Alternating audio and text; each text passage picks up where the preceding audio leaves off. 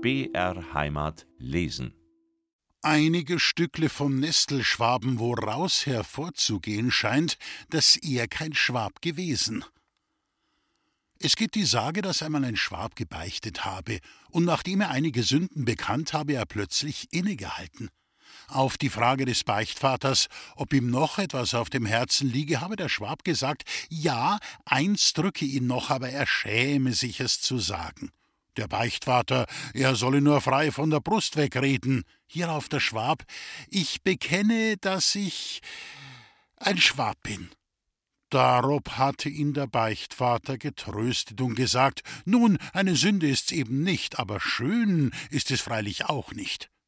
Ist's nicht ein anderer Schwab gewesen, der also gebeichtet, so ist sicherlich der Nestelschwab gewesen, denn der war wirklich sünddumm wie ein Schaf, aber auch, zu seinen Ehren sei's gesagt, ebenso geduldig und von gutmütiger Art.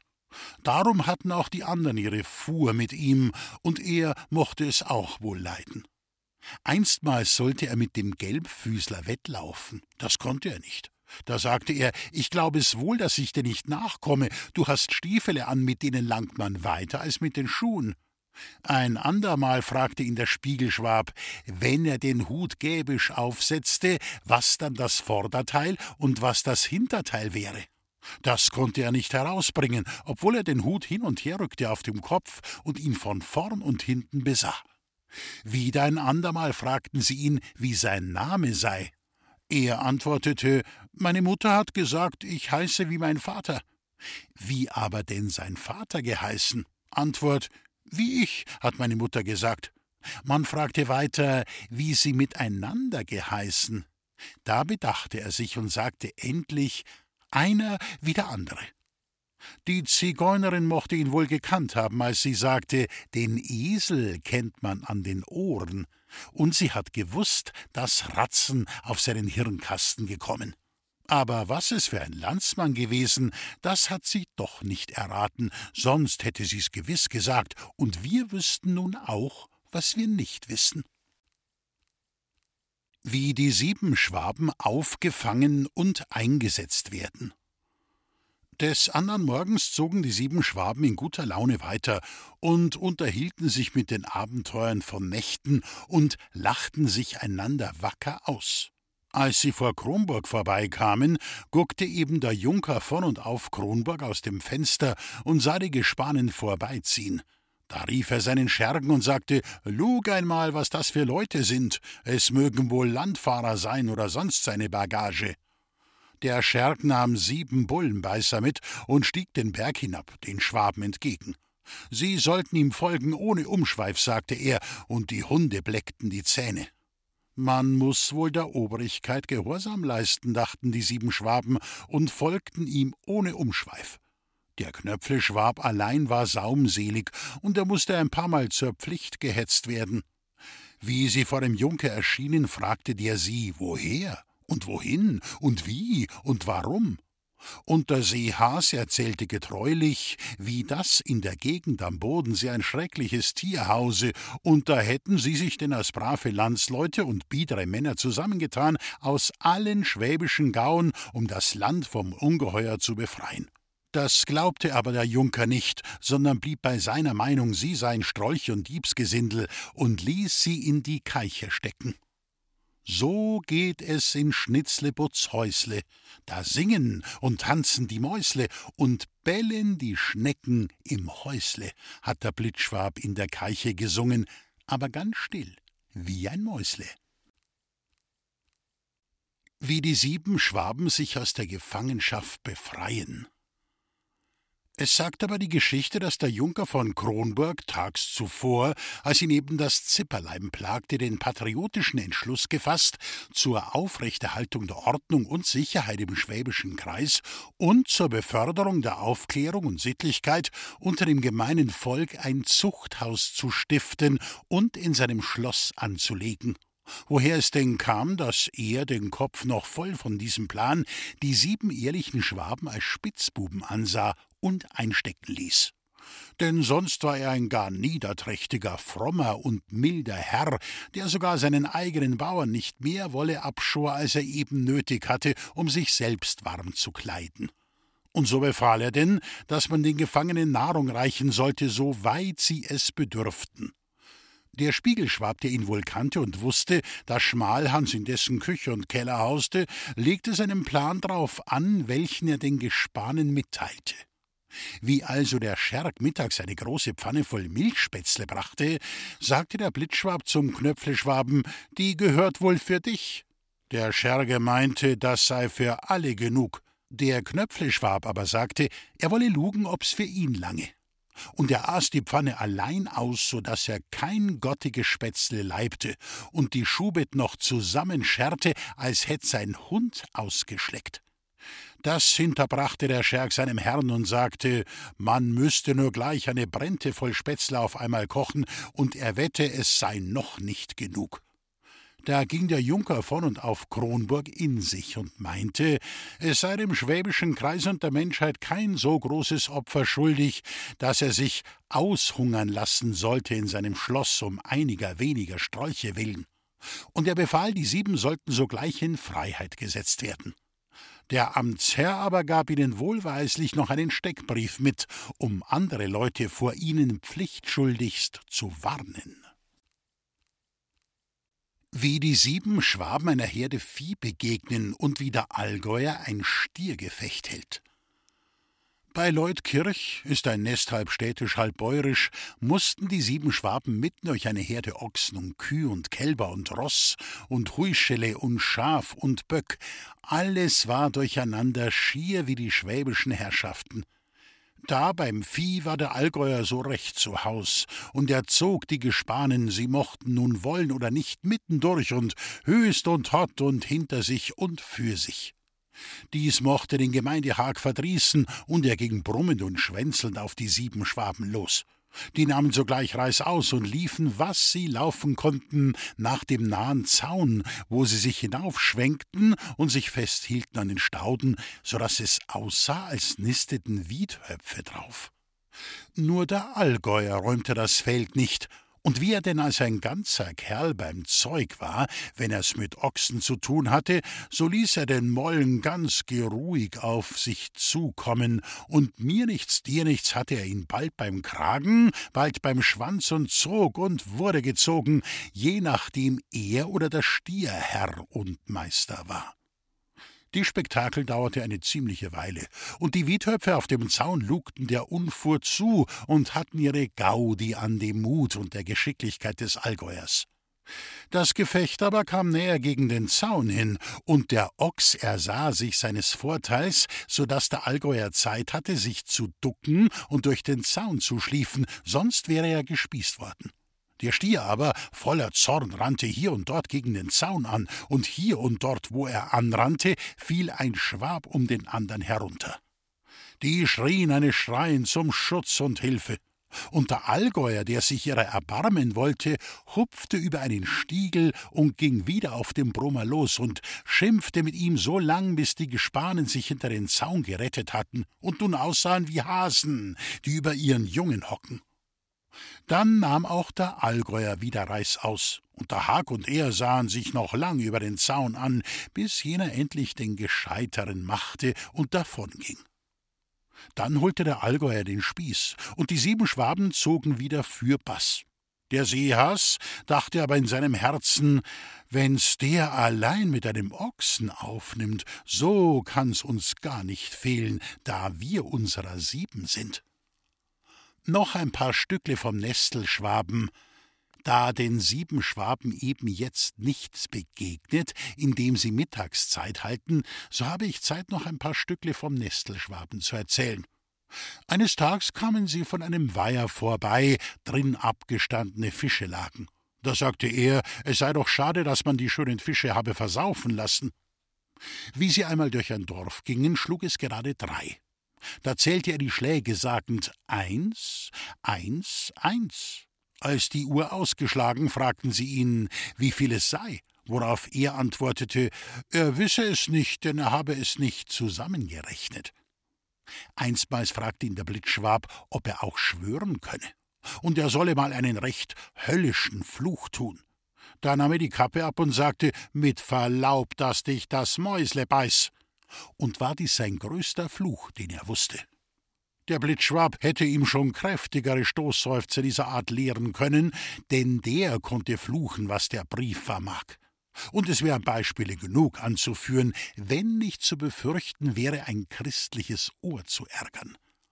Noch ein Stückle. Eines Tages gingen sie vor einem großen herrschaftlichen Weiher vorbei, und ein Schiff war vom Winde losgerissen, und zwei kleinere neben dem größeren schaukelten hin und her auf dem Wasser.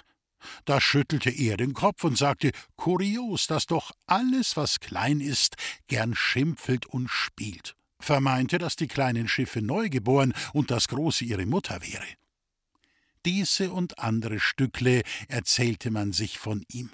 Ich kann aber nicht gut stehen, dass sie wahr seien, denn es ist böser Leute Gewohnheit, dass sie einem, der einmal ein Klepperle hat, zehn und hundert anhängen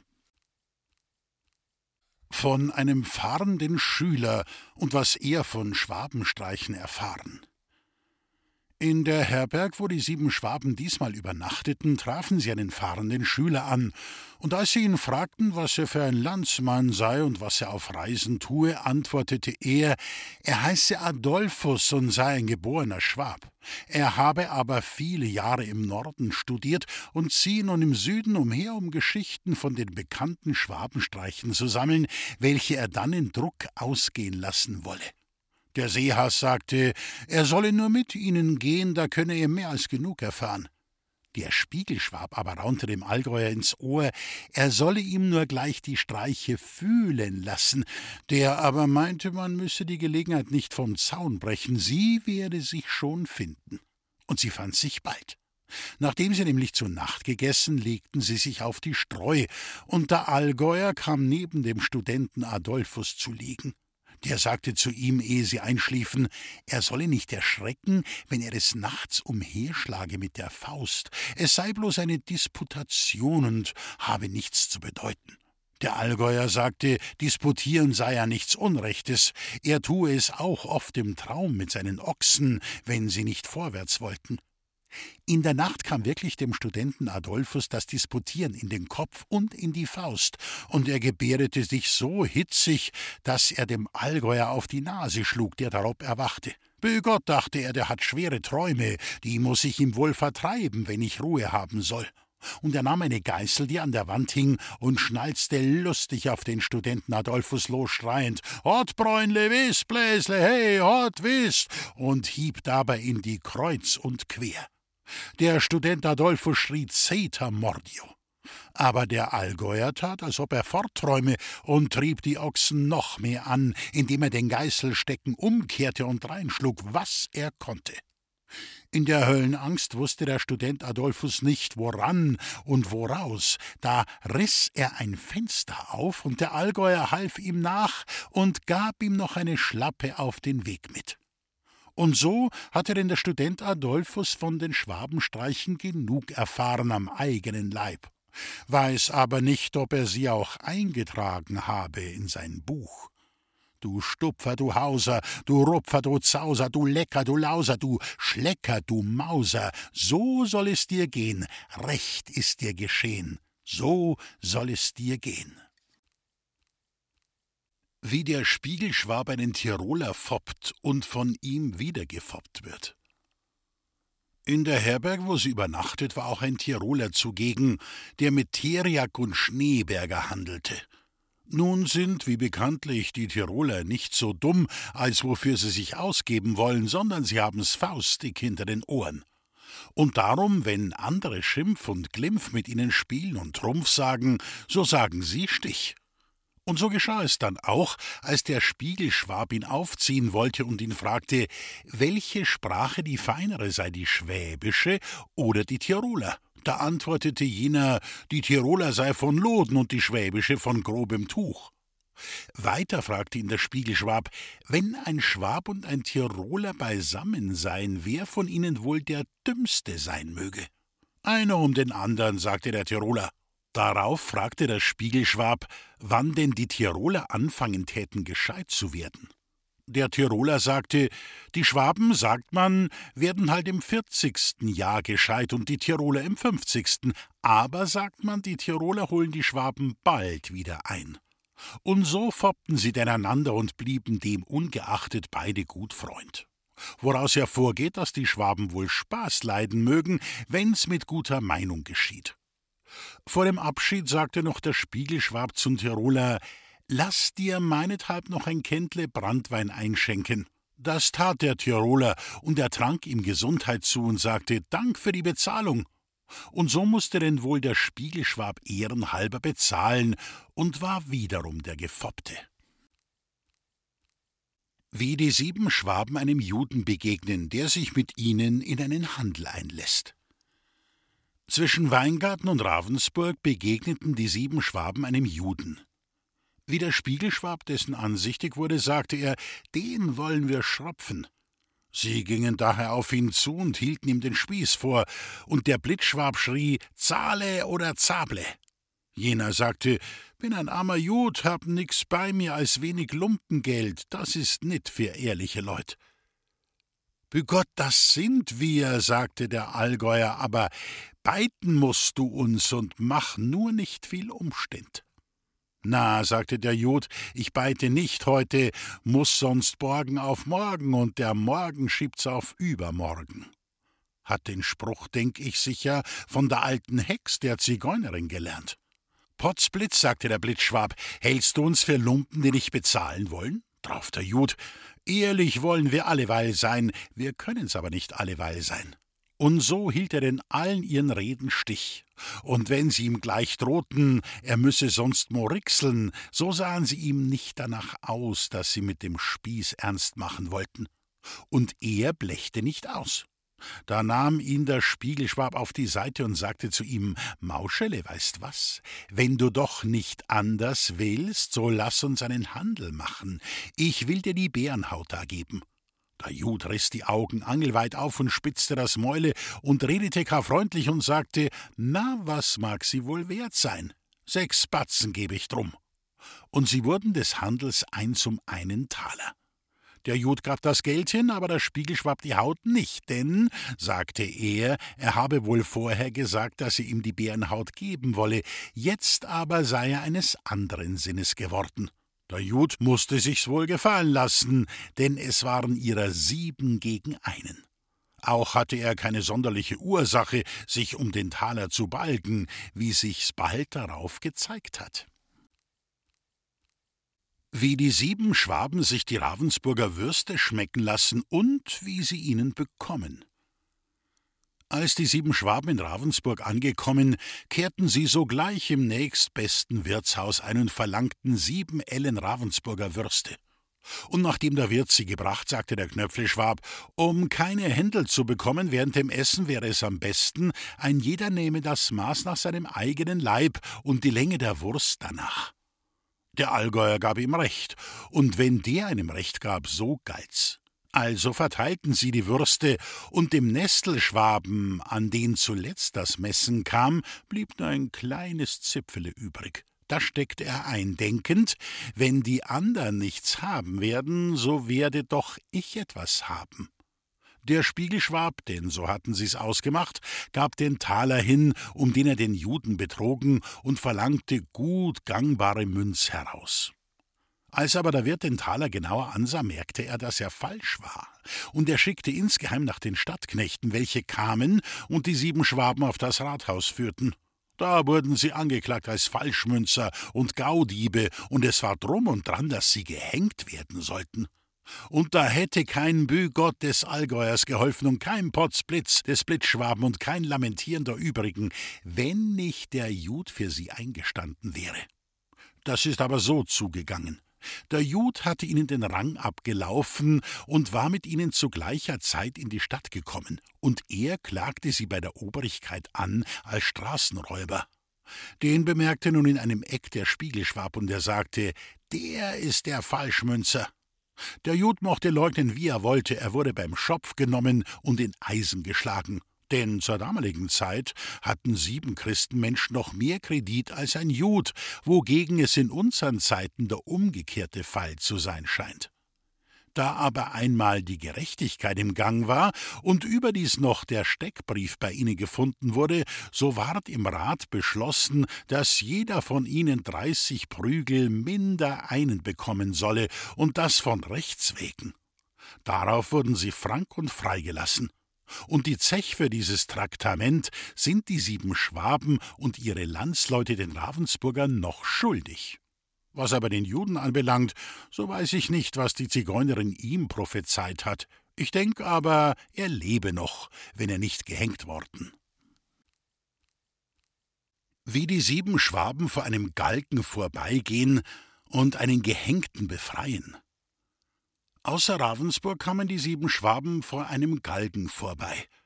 Du musst aber wissen, wenn du es nicht schon weißt, günstiger Leser, dass es nirgends mehr Galgen gibt im ganzen Deutschen Reich als im Schwabenland.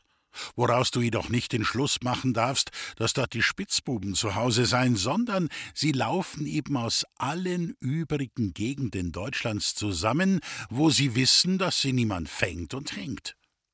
Der Ravensburger Galgen stand aber nur selten leer und war zu derselbigen Zeit der berühmteste nach dem Buchloher, an dem meistens ein halb Dutzend zugleich hingen. Und so pampelte denn auch einer an jenem Galgen, und er schien noch ein Frischling und nicht über einen Monat alt zu sein.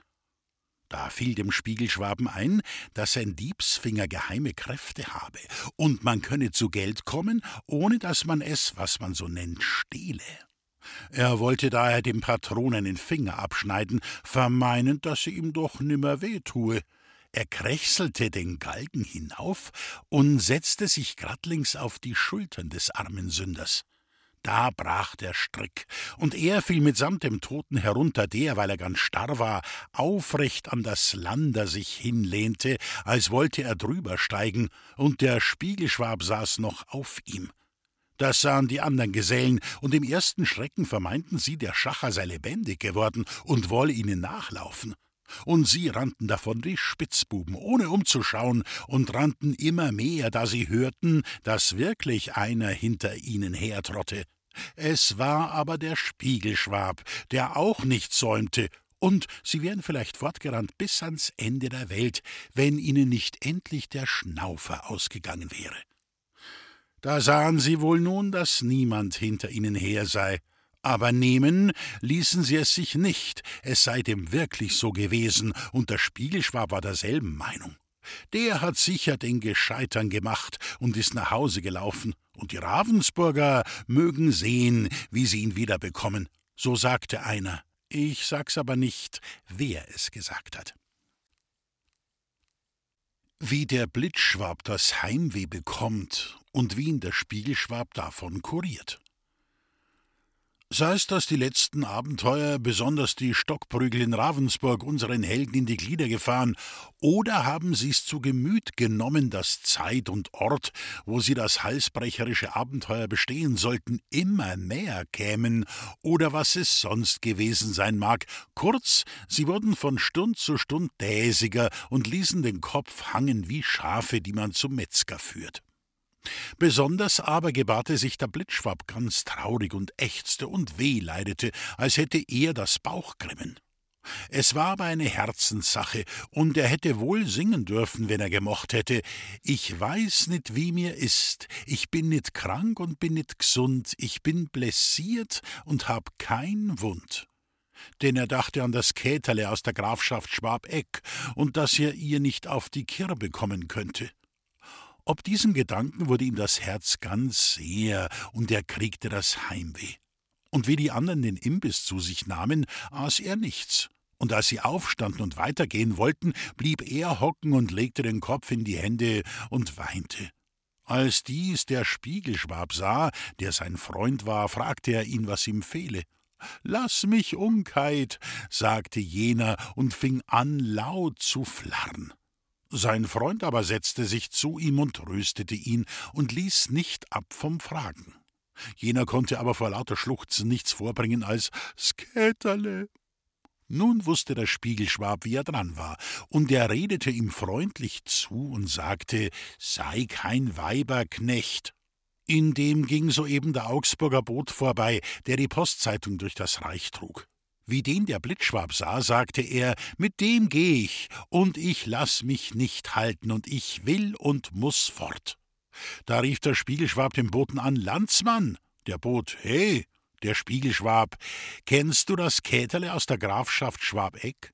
Der Boot, mein Wohl, sie ist ja das schönste Mädle im ganzen Reich. Der Spiegelschwab, nu so sag ihr, ich lass sie grüßen, und wenn sie einen Rotzer zum Mann haben will, so soll sie den da nehmen. Potzblitz, rief der Blitzschwab und sprang auf, Boot, halt's Maul und lüg nicht, oder dass dich die Ritt schütt, du, du. Und er hatte den Boten schon an der Gurgel gepackt, der sich seiner genug zu wehren hatte. Um aller Heiligen willen, sagte der Boot, ich will ja gern das Maul halten, sagt mir nur, was ich ihr sagen soll. Erstlich, sagte der Blitzschwab, sag ihr, dass ich ein braver, rechtschaffener Kerl bin, und zweitens, sagte er, sag ihr, dass ich ihr gewiss auf die Kirbe kommen werde, und drittens, sagte er, sag ihr, dass ich sie grüßen lasse. Und drauf druckte er dem Boten einen Albus in die Hand, und der Boot versprach gute Ausrichtung. Ich weiß nicht, wie mir ist. Ich habe erst heute den Doktor gefragt, der hat's mir unters Gesicht gesagt. Ich weiß wohl, was dir ist. Ein Narr bist du gewiss, nun weiß ich, wie mir ist. Hiermit endet das Liedlein.